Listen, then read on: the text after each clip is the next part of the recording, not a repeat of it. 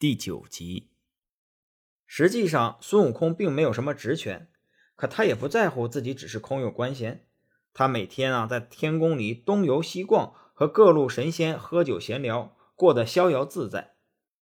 一天，玉皇大帝和众仙家在凌霄殿议事，有个仙人对玉皇大帝说：“陛下，孙悟空整天无所事事，东游西逛，四处结交众位仙家。”时间一长，恐怕出事，不如给他一点事做，免得他太闲惹了祸。玉皇大帝觉得有道理，而且这么久以来，孙悟空也都安安分分，从来没有犯过错，就下诏派孙悟空去看管蟠桃园。孙悟空也没多想，反正闲的没事干，就领旨去了。孙悟空来到蟠桃园，正准备进入查看的时候。一位小仙出现了，自称是蟠桃园里的土地。土地得知孙悟空是被玉皇大帝派来看管蟠桃园的时候，就主动带着大圣查看桃园。孙悟空看了半天，就问土地：“这蟠桃园里共有多少棵果树啊？”土地回答道：“呃，大圣啊，这蟠桃园共有三千六百棵仙桃树。”前面一千两百颗，三千年才成熟一次，人吃了就能得道成仙。中间的一千两百棵，六千年才成熟一次，人吃了能长生不老。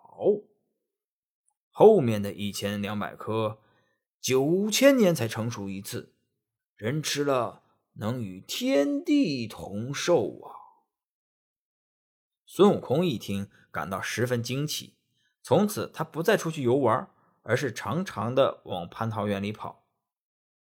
孙悟空本来就喜欢吃桃子，一日见树上的桃子熟了大半，很想尝尝鲜。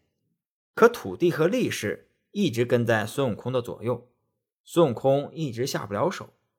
这天，孙悟空借口自己想在蟠桃园中的小亭子里小歇一会儿。然后把土地和力士全都赶到了蟠桃园外面。等到四下无人的时候，孙悟空就自己一个人爬上树，专捡熟的大的摘了许多，饱饱的吃了一顿。此后隔几日，孙悟空就设法偷吃蟠桃。有一天，孙悟空偷吃桃子后，找了一棵顺眼的桃树，变成了两寸长的小人在小树上休息。碰巧王母娘娘要开蟠桃盛会，叫几个仙女到蟠桃园里摘仙桃。仙女们到了蟠桃园之后，四下查看了一下，只见桃树上成熟的桃子没有多少，但是没办法，为了应付差事，他们只好捡一些稍微好一点的桃子来摘。几个人一边摘桃子一边聊天。孙悟空听见动静醒来，现出原形。问仙女们是不是来偷桃的？仙女们告诉孙悟空，王母娘娘要在瑶池召开蟠桃盛会，所以他派他们前来摘桃。孙悟空问仙女们自己能不能去，仙女们也不清楚孙悟空在不在邀请之列。孙悟空念了个口诀，指着仙女们喊了声“住”，用定身法把仙女们定在桃树下。自己驾着筋斗云朝瑶池去打探消息。孙悟空去瑶池的路上，正好遇见了赤脚大仙。知道赤脚大仙是要去瑶池赴宴，孙悟空眼珠一转，计上心头。他骗赤脚大仙说：“玉皇大帝因为俺老孙的筋斗云比较快，就托我给赴宴的仙家传个话，让你们先去通明殿礼拜，然后再去瑶池赴宴。”赤脚大仙没有怀疑，转身急急忙忙地赶往通明殿。孙悟空见赤脚大仙走远了，就摇身一变，变成赤脚大仙的模样，直奔瑶池。孙悟空来到瑶池，只见桌上摆满了各种的珍馐佳肴，几个仙官仙童正忙碌着。孙悟空左右查看一番，发现还未有仙家到来，又被这里的酒香勾起了酒瘾。馋得呀直流口水，他就拔了两根毫毛，喊了声变，变成几个瞌睡虫，爬到了仙官仙童的身上。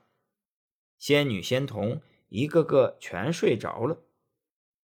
孙悟空就趁机拿了许多的异果佳肴，又抱起酒坛畅饮起来。不一会儿就有些醉意了。孙悟空也知道自己坏了王母娘娘的蟠桃盛会，玉皇大帝要是知道了，肯定不会放过自己，所以啊，就想急忙溜走。